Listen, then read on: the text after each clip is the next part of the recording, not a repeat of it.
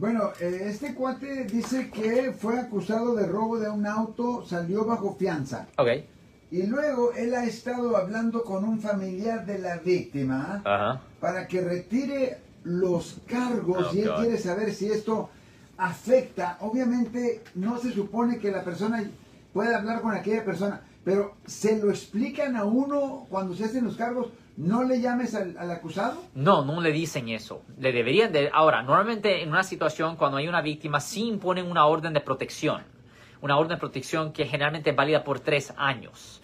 Ahora, en esa circunstancia definitivamente no deberían de tener contacto con la víctima. Pero aunque no exista una orden, aunque no exista una orden, nunca se ponga en contacto con la víctima de un delito. La razón, y esto es incluyendo por medio de una tercera parte, no se ponga creativo, decir, yo le voy a preguntar a fulano de tal para que lo haga. No, ¿Y si te llaman a ti? cuélguele. Es un peligro, es un peligro, porque le pueden presentar cargos a usted por influenciar a la víctima o intimidar a la víctima. Eso es una violación del Código Penal sección 136.1b que conlleva una pena potencial de hasta tres años en la prisión estatal. Y si usted amenaza a la víctima de muerte, pues le pueden agregar cuatro años adicionales.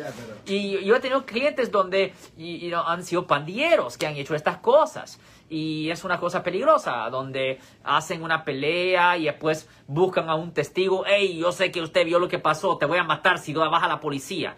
Y, you know, esas cosas pasan. So, no, nunca se pone en contacto con la víctima de un delito. Si les gustó este video, suscríbanse a este canal, aprieten el botón para suscribirse y si quieren notificación de otros videos en el futuro, toquen la campana para obtener notificaciones.